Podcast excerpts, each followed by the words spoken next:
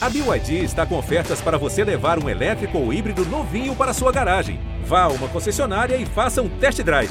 BYD, construa seus sonhos. Oi, gente, aqui é o Rodrigo Ortega e eu volto com um aviso que a gente está adicionando no início do episódio.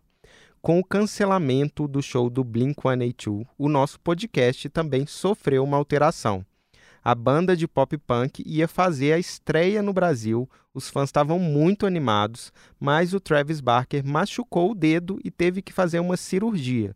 Com isso, o grupo não vem mais ao Brasil em 2023, mas está confirmado para o festival em 2024. Quem vai substituir o Blink é o 21 Pilots, dupla que já tocou em 2016 e 2019 no Lola. Eles sabem conduzir uma multidão com uma música que mistura rap, rock, disco music, eletrônica e faz muito sucesso entre os mais novinhos no público a gente vai retirar do episódio a parte que falava do Blink.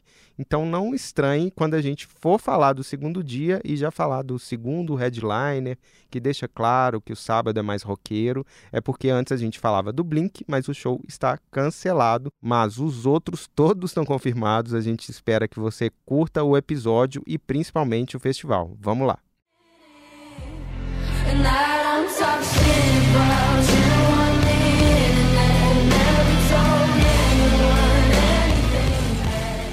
Parece que foi ontem que o Lola chegou a São Paulo, mas já passou mais de uma década. O festival chega à sua décima edição em 2023. E esse ano o Lola Palusa tem estreias do primeiro escalão, novos ídolos audiovisuais, um pouco de nostalgia e também uma estreia coreana. Hoje o Jean ouviu as maiores e melhores atrações do Lola 2023 e a gente fez um guia para você estudar com afinco e tirar 10 nessa décima edição. Eu sou o Rodrigo Ortega. Eu sou o Braulio Lorenz e esse é o G1 Ouviu, o podcast de música do G1. Saoco, papi, saoco. Saoco, papi, saoco. Saoco, papi, saoco. Cuando pone perla en el collar, te pipián diferente, ya no son perla uno. Cuando los cubitos de hielo Vale explicar que, apesar de ser a décima edição, a versão brasileira do Lola já existe há 11 anos. Ele teve que pular as edições de 2020 e 2021 por causa da pandemia. Quem acompanha sabe que ele sempre rola ali pelo final de março, e esse ano é nos dias 24, 25 e 26 de março, no Autódromo de Interlagos. O começo já é com o pé na porta. Os headliners do dia 25 são duas das maiores vozes do novo pop, Ambos estreiam no Brasil. A sexta-feira tem o Lil Nas X e a Billie Eilish.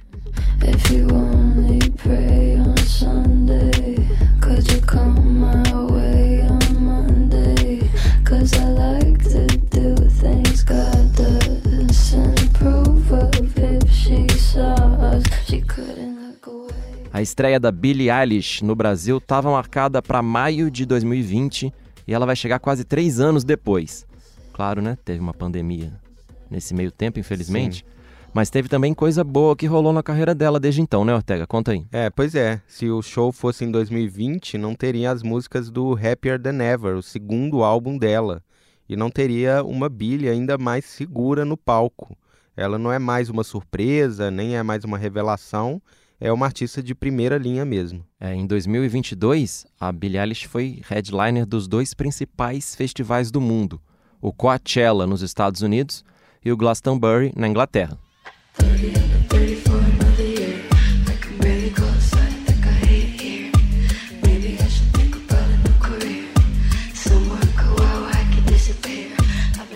Nessa turnê, ela costuma tocar o Happier Than Ever quase todo, então é diferente mesmo de 2020. Uhum. Então, pelo menos, a gente vai aproveitar a vantagem de ter tido esse atraso. Esse é o show que eu quero mais ver desse Lola, assim, de longe. Não sei é, você, Braulio. Também. É, acho que é o que eu mais quero ver Billie Eilish. A Meio maioria, óbvio, mas é, é, verdade. A maioria lá, eu acho é. que vai estar, vai tá, assim, nessa é, com. Certeza.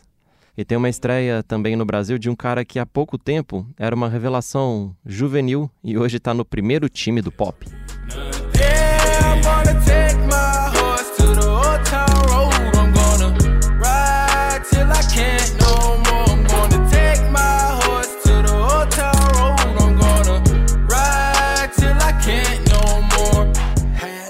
Até 2021 ia ser um show divertido, uhum. mas não mais que isso. Porque ver o Lil Nas X tocar o Town Road, todo mundo cantando junto lá, né, de zoeira, esse country rap, ia ser legal. Mas com o álbum Monteiro, a coisa ficou séria.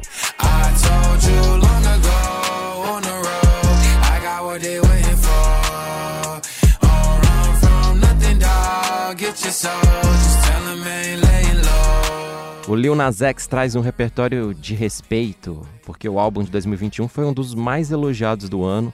Ele mostrou que sabe fazer muito mais do que memes. O repertório é muito versátil, vai de balada emo a rap agressivo. É, e é justo essa versatilidade que você falou, Braulio, que é boa para um show de festival, porque no mínimo não vai ser monótono, né, num tom só. É. Ele tem muita coisa para tornar o show mais interessante.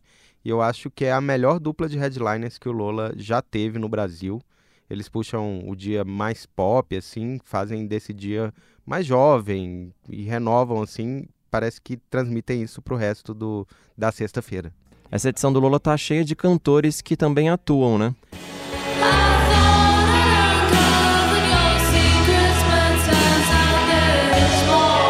É a inglesa Suki Waterhouse. Ficou mais conhecida ainda além de atriz e cantora, como modelo. E também participou de filmes como a série Divergente Surgente e ainda faz um indie rock meio contemplativo.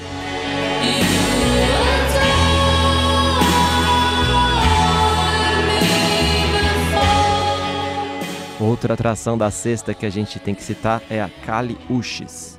Ela também estreia no Brasil, a gente já falou com ela sobre essa mistura que ela faz de R&B, ritmos latinos, Tá lá no episódio 112. Volta então lá se você quiser uma lição extra aí com todo o repertório e todo o carisma da Caliuches. Por favor.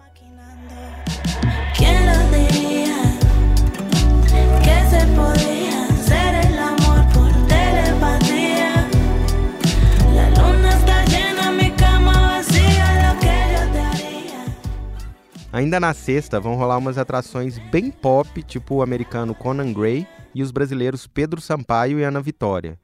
Mas também para os mais maduros ali da, da, da plateia, tem o indie rock do Modest Mouse e o rap do Black Alien. Esse é o retorno do cretino, dos clássicos, hits, hinos e o bolso cheio de pino. Vai vendo, só veneno na visão de zoom. Bebendo cachaça no bar da área 51. Check it. O sábado é sim um dia mais roqueiro desse Lola Palusa.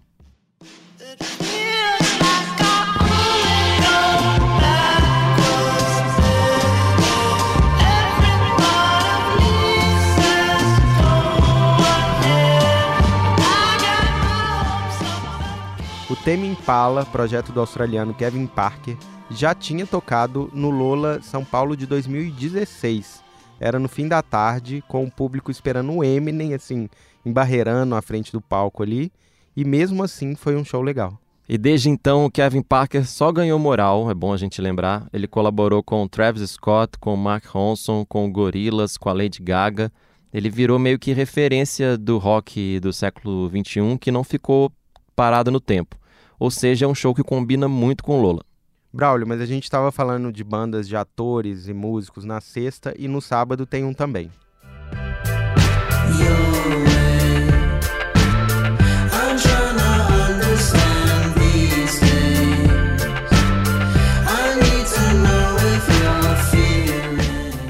Esses aí são os Wallows. É a banda do ator americano Dylan Manette, protagonista da série 13 Reasons Why. E não é só ele, o guitarrista Brandon LeMasters já participou de House e também de Man of Certain Age. Eles eram amigos lá na Califórnia. Eles tocam desde 2011 um indie rock, assim, não muito longe do padrão. Eles têm influência de Arctic Monkeys, Strokes, Libertines, que é uma coisa muito comum para centenas, milhares de bandas. É. A partir de 2017, eles começaram a ganhar mais destaque, porém, porque foi o mesmo ano que estreou 30 Reasons Why não é nada diferente, né, de muita banda que já tocou no Lola, mas justamente por isso pode agradar muita gente por lá. Mas muito diferente desse som, o sábado tem uma atração que foge um pouco desse estereótipo indie rock do Lola. Cheguei, cheguei chegando, bagunçando a zorra toda. E que se dane, eu quero mais é que se exploda. nem quem vai estragar meu dia. Avisa lá, pode falar que eu cheguei. Depois de mandar muito bem no Rock in Rio e fazer um dos melhores shows do ano do Brasil em 2022, a Ludmilla também vai cantar no Lollapalooza. Vale notar que a Ludmilla também é a atração do The Town, é o festival dos mesmos produtores do Rock in Rio, mas em São Paulo. E esse evento também rola no Autódromo de Interlagos, só que em setembro de 2023. E para esquentar esses shows, né, muita responsabilidade ela vai estar em todos os festivais do Brasil, nos palcos principais. A Ludmilla deve lançar muitas músicas e tentar trabalhar elas para, enfim, dar um brilho ainda maior aos shows. No momento em que a gente está gravando esse podcast, ela tinha prometido dois singles para fevereiro e certamente virão mais. Com certeza. O sábado do Lola também tem dois artistas ingleses que já fizeram bons shows no festival. A banda The 1975 e o DJ Jamie XX, que já veio com o grupo dele, o The XX. Realmente concordo, Braulio. São, foram dois showzaços, assim, Foram bem legais.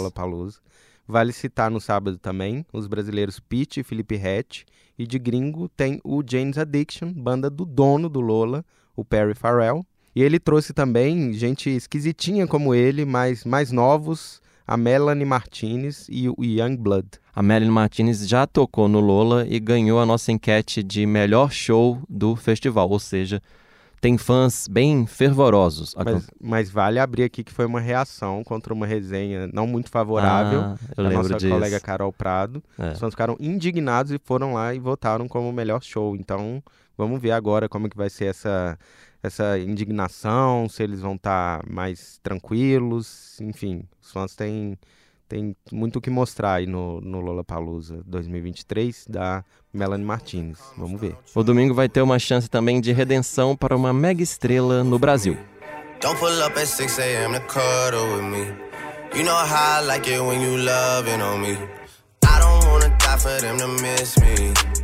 Yes, I see the things that they wishing on me.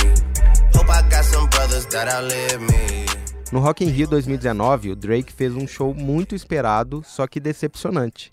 Ele não veio ao Brasil para fazer amigos, era o que parecia. Uhum. Ele esnobou o povo no aeroporto, barrou a filmagem e até fotografia do show e apareceu num palco super escuro, quase não dava para ver ele mesmo. É, foi complicado. O show teve versões bem curtas das músicas do álbum, que era o mais recente da época, o Scorpions. Depois rolaram as mais conhecidas, o povo até que deu uma animada e tal, né? Mas ficou um clima de que, vamos combinar, poderia ter sido melhor, vai. ficou mesmo. A gente torce para que o Lola seja diferente, mas a história da segunda headliner do domingo, a Rosalia, é oposta. Enquanto o Drake volta ao Brasil depois de um show frustrante para uma multidão, a Rosalia volta de um showzaço para pouca gente.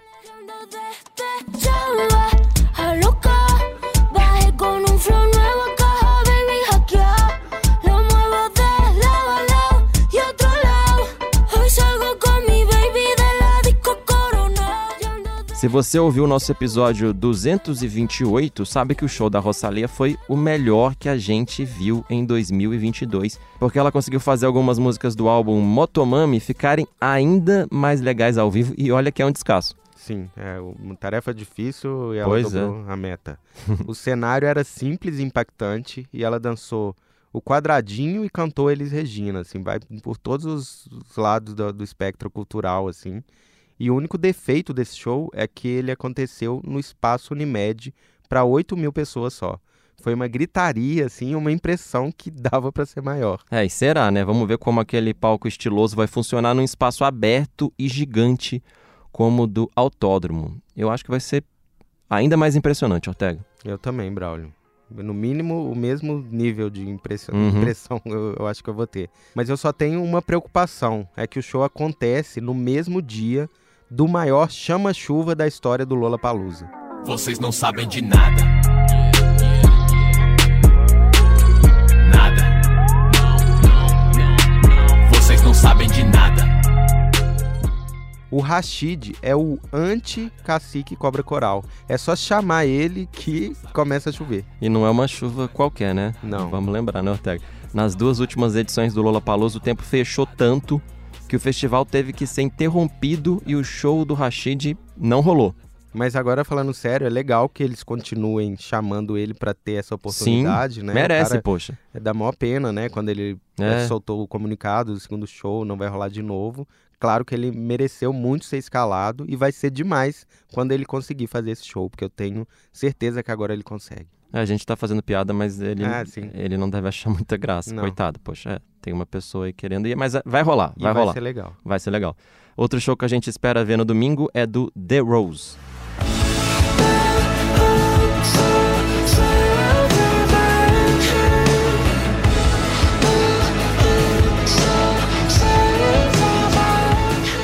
Lola São Paulo já teve de praticamente tudo na programação, mas podemos dizer que isso é um acontecimento inédito.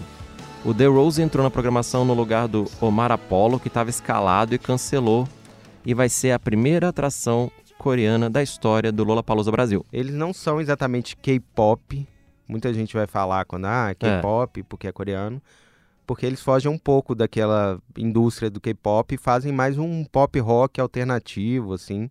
Mas, de qualquer forma, eles abrem uma porta muito legal para mais atrações desse universo expandido coreano no Lola. O domingo tem também o DJ holandês Armin van Buren, e na tenda eletrônica ainda rolam os brasileiros Dub Dogs e o Kush. Eu também tô curioso pelo show do Lennon, que tá nessa parte assim mais popular do Lola, que Sim. é muito legal que eles abram. Eu acho que Ai Preto no Lola esse ano vai ser um dos grandes momentos. E eu quero ver também o grupo de hyperpop americano 100 Gags e rever a sueca Tove Lo, que fez um show muito bom no Lola 2017. Claro que não deu para citar tudo aqui, né? Esse podcast teria três horas se a gente ficasse comentando Sim, todas as é. atrações com detalhes.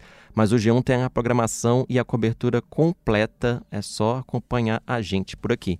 E segue também o nosso podcast para ouvir mais histórias sobre indie pop, rap, enfim, todos os estilos. Nossa edição é do Thiago Cazu. A gente está no Spotify, Amazon Music, no Deezer, Globoplay, Google Podcasts, na Apple Podcasts, no Castbox, no G1 mesmo. A gente está em todo lugar. Até mais. Tchau.